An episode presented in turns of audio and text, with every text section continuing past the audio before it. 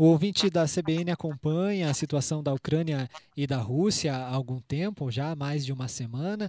A situação preocupante lá, né, da guerra da Ucrânia, como vem sendo chamada, e sobre esse assunto, a CBN Ponta Grossa também está atenta. Vamos falar agora com o professor de Geografia e Geopolítica aqui de Ponta Grossa, o Henrique Valente, vai dar um panorama sobre a situação lá na, na Ucrânia, né? E, e falar também quais, quais que podem ser os impactos aqui para a região de Ponta Grossa e dos Campos Gerais. Bom dia, professor, e muito obrigado pela gentileza. Bom dia, eu que agradeço o convite.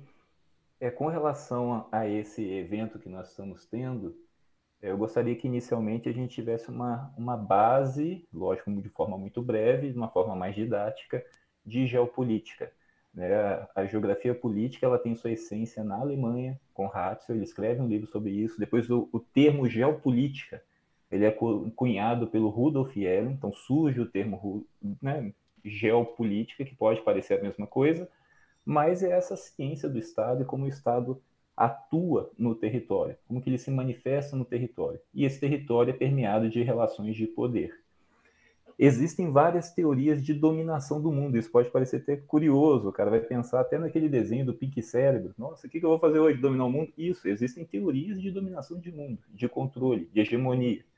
São várias teorias. Né? Nós temos a, a teoria, por exemplo, da, do poder marítimo, do, do, do Meir, né? um norte-americano que, ao observar o poderio inglês, o poderio naval, é, era isso que permitia o Reino Unido se tornar a potência hegemônica da época para isso, os Estados Unidos criam um aparato naval também de dominação. Porém, a teoria que eu quero enfatizar aqui é uma teoria do poder terrestre.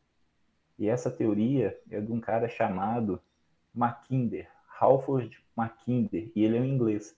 Apesar dos norte-americanos estarem se espelhando nos ingleses, esse inglês já previa que não era sustentável apenas o poder naval, é necessário o poder terrestre. E nesse poder terrestre, ele identificou uma área no planeta que quem dominasse aquela área, ele tinha uma tendência de expandir suas áreas de influência, como fossem anéis concêntricos. E essa área é a Ásia Central. A Ásia Central e parte da Rússia. Quem dominasse essa área, dominaria o mundo. Para a gente trazer para um contexto um pouco mais próximo, a gente viu uma grande potência absorvendo essa teoria no contexto de Guerra Fria, a União Soviética. A União Soviética ela estava presente justamente nessa área da área central, que é a área pivô, estava quase dominando essa o, esse autor chamado Mackinder, ele falava da Ilha Mundo, que atual seria a Eurásia. Quem dominasse a área pivô dominaria a Ilha Mundo, que dominaria o mundo. Portanto, os soviéticos quase conseguiram pôr isso em prática. Então, o que eu quero provocar aqui é que isso não é aleatório, não é um lampejo, hoje eu vou dominar o mundo. Existem várias teorias que embasam isso. Diga, meu querido. Ah, não, é, é, sobre essas teorias exatamente, é uma dúvida que a gente tem, às vezes a gente conversa, conversa de bar mesmo, né, de, de amigos, assim, a gente que está mais, mais fora, né, desse conflito, mais longe, né, é, mas o, qual que é o objetivo, o que, o que, que eles estão querendo fazer? Isso corrobora, né? A dominação. Sim. E aí, como que a gente entra no 2022? A gente entra no 2022 pelo seguinte: com a fragmentação da União Soviética, quem começa a expandir as áreas de influência são justamente os norte-americanos. A gente consegue observar que é um vácuo geopolítico nesse contexto pós-Segunda Guerra, perdão, pós-Guerra Fria. Então, fragmentação da União Soviética. Os americanos expandem sua área de influência, isso é conhecido como a nova ordem mundial, e eles conseguem chegar muito próximo desse ponto chamado Ásia Central, que é o Heartland. E aí tem um momento de mudança, que é 2008, guerra na Geórgia, guerra do Ossétia do Sul, onde os russos conseguem demonstrar força. Houve genocídio, houve extermínio, mas os russos conseguiram retomar esse poder. E aí, qual que é o contexto com 2022? A partir de 2008, os russos começam a expandir novamente suas áreas de influência.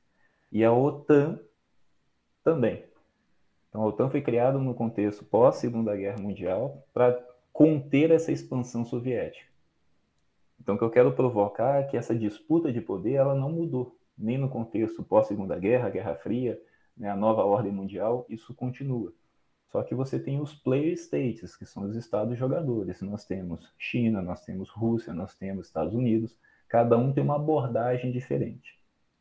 E para a Rússia, qual é a relevância da Ucrânia? Se você olhar no mapa físico, no mapa físico, você consegue ver que tem uma planície chamada Germano-Polonesa. Na verdade, ela não sai só da Alemanha até a Polônia, ela sai da França e vai até a Ucrânia. Ela passa pelos Cárpatos. Então é uma área de fragilidade para o território russo. É fácil expandir por ali. O Império Polonês atacou os russos por ali, Napoleão entrou por ali, Hitler entrou por ali. Então, quando há um, um né, a OTAN começa a flertar com a Ucrânia, ou eventualmente a União Europeia começa a flertar com a Ucrânia, isso ameaça o Putin. Isso gera uma ameaça para ele. Então, ele, além de demonstrar força, ele não quer perder essa área de influência. Então, a Ucrânia, para ele, é extremamente relevante, tanto para frear as, as intenções do Ocidente, quanto que é um grande produtor de trigo também. Então, a Ucrânia, além que ele fala da questão de identidade do povo russo que surge em, em, né, na região de Kiev, mas a Ucrânia é extremamente relevante para o Putin. Você falou sobre a Guerra Fria, né? É, a gente pode afirmar que a gente vive uma nova Guerra Fria, porque é, o, os players maiores não, não são os ucranianos. Não, não são. É, a gente tem percebido que os ucranianos estão relativamente abandonados né, pelo Ocidente. A própria sorte, estão dando arma, às vezes um treinamento, informação de inteligência mas ele não faz parte desses grandes jogadores. Primeiro que o arsenal nuclear que eles tinham no início dos anos 90 foi todo desmantelado pelos próprios russos. Eles assinaram um acordo de não proliferação de armas nucleares. Então eles têm essa fragilidade que, querendo ou não, um armamento nuclear intimida. Ele garante uma certa segurança. E, e justamente isso. Então, como que o, o Ocidente opera e como que o Putin opera? Né? Então a gente está numa nova Guerra Fria. Eu não sei se a gente pode usar esse termo no momento, mas o que eu diria com toda certeza é uma quebra de paradigma. Assim como a gente teve o 11 de setembro, o mundo nunca mais foi o mesmo a partir daquele evento. Esse evento ele é marcante na história. Por que, que ele é marcante? Depois da Segunda Guerra Mundial, a gente não viu nenhuma grande potência fazer esse movimento de dominação e controle de um país. A gente não viu. Esses grandes, eles podem participar de forma indireta de outros conflitos, mas esse movimento, enquanto um Estado-nação russo invadindo alguém, então isso é marcante. Então é, é, emblemático, isso vai estar marcado na história. É algo que está acontecendo. Você não precisa eventualmente, ah, 10 anos, ah, aquele evento foi importante. Não, ele é relevante. Então, de 80 anos, esse é o evento mais chamativo que nós temos. E a gente está vendo esse desenrolar que é complicado, né? ele é complexo, né, os, os, russos estão nos arredores de, de Kiev, estão orquestrando essa invasão. Né, muito se falou que perderam fôlego, faltou combustível, mas se você olhar no mapa, as tropas russas estão a 25 quilômetros de Kiev, que é justamente o, o, raio de alcance dos mísseis. Né, então você tem lançador de foguete, ele está justamente nesse raio de ação. Então eles estão se reagrupando, né, combustível, munição, montando né, quartéis generais, porque estão fora do país. E lembrando, né? Ucrânia é do tamanho de Minas Gerais, é grande, tem uma população equivalente ao estado de São Paulo. E Kiev, a população é maior do que Curitiba aqui. Então não, não é qualquer lugar. E para o Putin fazer esse movimento né, é algo arriscado e marcante nessa, nesses últimos 80 anos. Foi um movimento ousado né, do Putin e agora vem, a, a Rússia vem sofrendo sanções econômicas de praticamente todo o Ocidente. Isso. A situação econômica a, lá na Rússia tende a piorar, mas eu queria perguntar para você qual que é, é qual, o que, qual que é a avaliação que é feita da, da participação da OTAN, e não só dos países da OTAN, mas países até como o Brasil nesse conflito? É, a gente vive um, um, mundo um pouco esquisito, assim, né? A gente vive num, num mundo quase que pós-verdade, assim. Você tem várias narrativas sobre o mesmo assunto, né? Cada um conta a história de um jeito. A OTAN se sente, essa organização do Tratado Atlântico Norte, ela se sente ameaçada justamente por ter um país que é autocrático, né? O Putin é totalitário, ele está no poder há muito tempo, né? Daqui a pouco ele vai estar mais tempo no poder que o próprio Stalin. Então ele, ele é uma ameaça para a Europa? Sim. Então eles argumentam isso. O Putin, por sua vez, argumenta o contrário. Não, é o tanque ameaça, que expande suas áreas de influência, que acaba seduzindo países do leste europeu e estão colocando armamento no meu quintal. Então fica esse jogo de narrativas. O fato é o seguinte, que o Putin tem movimentado as peças nesse tabuleiro geopolítico. Então deixa eu te contar um evento que a gente consegue projetar essas sanções que você falou, elas já ocorreram. Em 2013, 13 para 14, ocorre um movimento na região da Crimeia. A Crimeia tem a, vários descendentes de russos e russos que vivem na Crimeia. É uma península na Ucrânia. Em 2013, o presidente Viktor Yanukovych ele foi acusado de corrupção, ele estava prestes a fechar um acordo com a União Europeia, e aí no último instante ele fecha com os russos, a população fica revoltada descobrem que tinha questões de corrupção, os russos manipularam esse evento, a população vai à rua, ocorre um evento chamado Euromaidan, mais de três meses de conflito armado, tinham mercenários, enfim, vira aquela convulsão social no país. O Putin, ele movimenta suas tropas e coloca elas na Crimeia. Na Crimeia. Por que a Crimeia?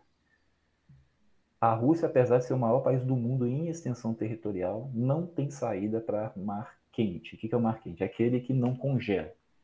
Se for sair para o Báltico, tem uma série de estrangulamentos né, entre a Suécia e Dinamarca. Se for para Vladivostok, tem o Japão e congela quatro meses. Sibéria, obviamente, congelado. Então sobra o Mar Negro. Então, além, lembra que eu comentei da teoria do poder terrestre? É necessário ter poder marítimo também. Os russos têm supremacia terrestre, mas eles pecam no marítimo. E a saída é ali.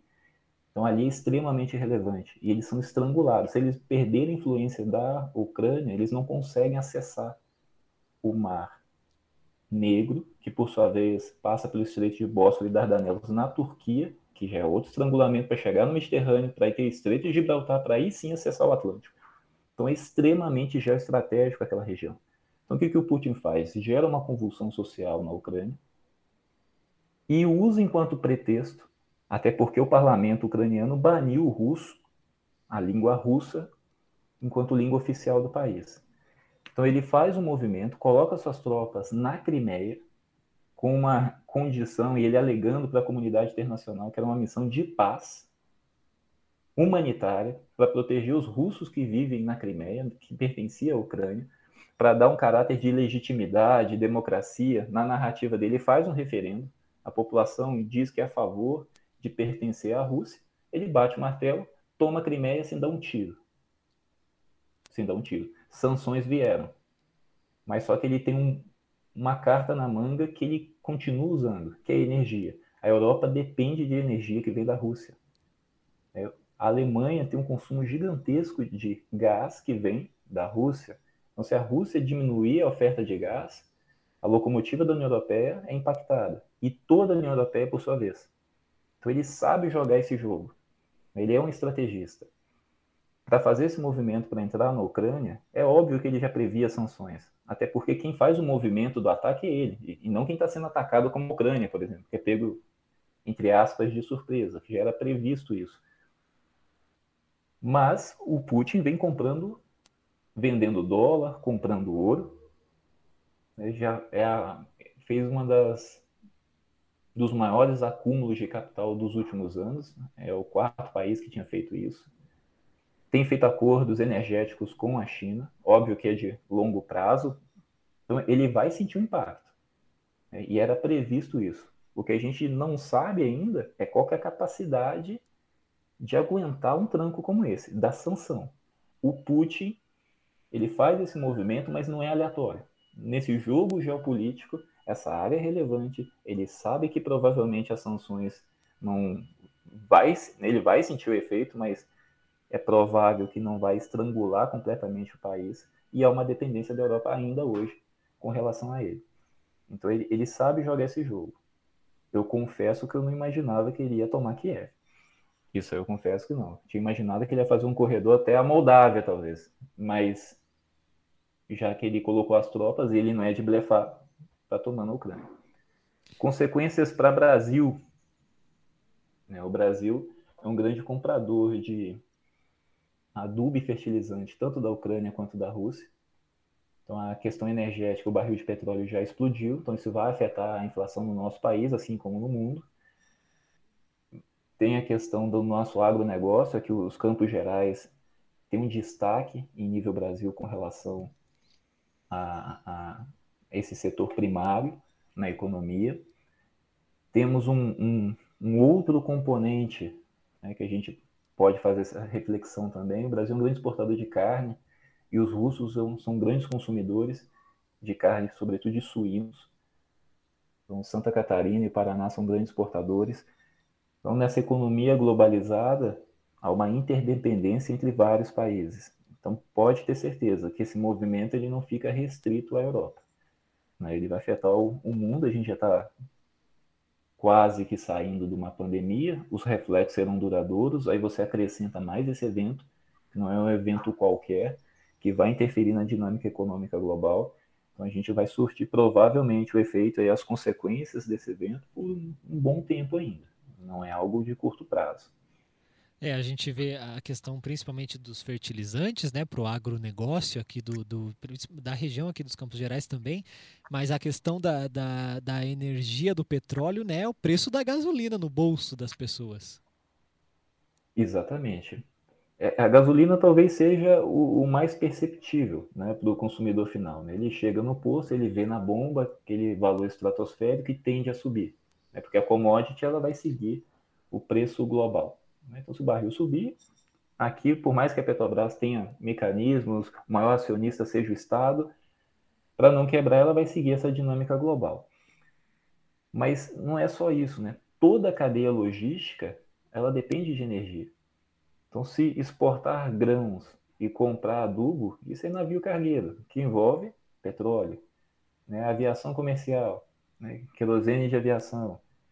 Então, quando você começa a olhar toda a cadeia, no caso brasileiro, né, nós somos extremamente dependentes do modal rodoviário, principalmente transporte via caminhões, que é um dos que oferece o, o pior custo-benefício né, para carga, vai impactar. Então, quando a gente começa a observar toda a cadeia produtiva, é um efeito em cascata e vai afetar tudo.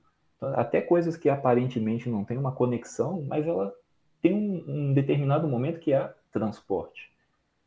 E isso vai encarecer. Então a gente já vem no momento de inflação, fechando o ano em 10%. A tendência agora é isso disparar. Então a questão energética ela é uma chave em nível mundial. Os países que começam a crescer, a desenvolver, precisam de mais energia. Né? No caso que eu estava comentando da Alemanha, já há empresas que sinalizam que o preço do gás agora tende a subir ainda mais, começa a se tornar inviável produzir produtos na Alemanha. Se essa empresa sair, começa a gerar desemprego. Aí começam movimentos, a popularidade do presidente começa a cair, aí você tem um efeito em cascata. A gente não pode analisar isso apenas como um ponto, um evento. Isso ramifica de uma forma que muitas vezes a gente não consegue ter a dimensão do impacto disso em nível mundial. E aqui na, na região também a gente tem, tanto no Paraná quanto na região, além dessas questões próprias econômicas, né, é, da, da, desses impactos ali da, da questão da Ucrânia e da Rússia, a gente tem a questão cultural também dos próprios imigrantes e agora os refugiados que saem da Ucrânia estão indo para outros países ali da Europa, que já são muitos, né? Já bateu recorde o número de refugiados. E o que, que pode também trazer para cá se de repente até o Brasil começa a receber refugiados ucranianos? O Paraná é a maior, é, o estado com o maior número de ucranianos né, do Brasil. Isso. Nós tivemos um aqui no sul do Brasil um tipo de colonização um pouco diferente do restante do Brasil, né, uma colônia de povoamento, um pouco mais tardia, e muito disso incentivada pelo próprio Estado brasileiro. Então tivemos fluxos de ucranianos, poloneses, alemães, holandeses, russos, né? então tivemos japoneses, vários fluxos que vieram. É, o que a gente percebe de outros conflitos geopolíticos em nível mundial é que quando ocorre uma guerra, isso quer dizer que a diplomacia falhou. Né? É algo que é assustador em 2022 a gente discutir sobre guerras, conflitos armados, mas isso no jogo geopolítico acaba sendo quase que natural. não estou legitimando essa ação, mas quando você vê a geopolítica ao longo da história, isso ele se repete várias vezes, mas a consequência direta é na população. São os civis, os civis que sofrem com isso. Então, se a gente observar a Primavera Árabe, 2011, conflito na Síria que se arrasta desde 2011 até hoje, tivemos grandes fluxos de refugiados para a Europa. Grandes fluxos. Né? Afeganistão, saída dos americanos do Afeganistão. Os talibãs assumem poder, grandes fluxos populacionais. Né? Guerra no Sudão, grandes fluxos populacionais. Região do Tigré, na Eritreia, grandes fluxos populacionais. Então, o que, que eu quero né, dizer com isso? Que a população civil, diante desses horrores da guerra, tem que sair do seu Estado-nação. E eles serão vistos enquanto refugiados. E aí começa toda essa complexidade. Movimentos de extrema-direita surgem nos países que recebem esses migrantes, xenofobia está presente, e sim, o Brasil acaba sendo um desses países que recebem os migrantes. Recebemos muitos sírios, muitos libaneses, que são frutos desses conflitos no Oriente Médio. Mas o maior fluxo será para a Europa. Né, nós temos um, um, em Prudentópolis uma colônia muito forte, com as tradições ainda muito presentes, uma identidade muito bonita, né, tradições religiosas ainda presentes, mas, querendo ou não, o maior fluxo será para a Europa e esse fluxo tem sido para a Polônia. Até porque você tem uma estrutura ferroviária muito presente ali, então grandes fluxos populacionais. Como administrar isso? Isso também gera um impacto no país que recebe.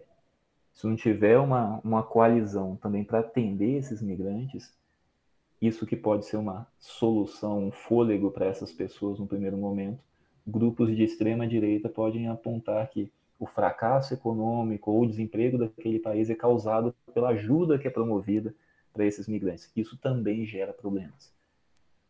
Então, é, a gente vai estar, tá, a gente vai acompanhar agora algo muito incomum, né? Porque o fluxo e a velocidade desses refugiados é muito rápido.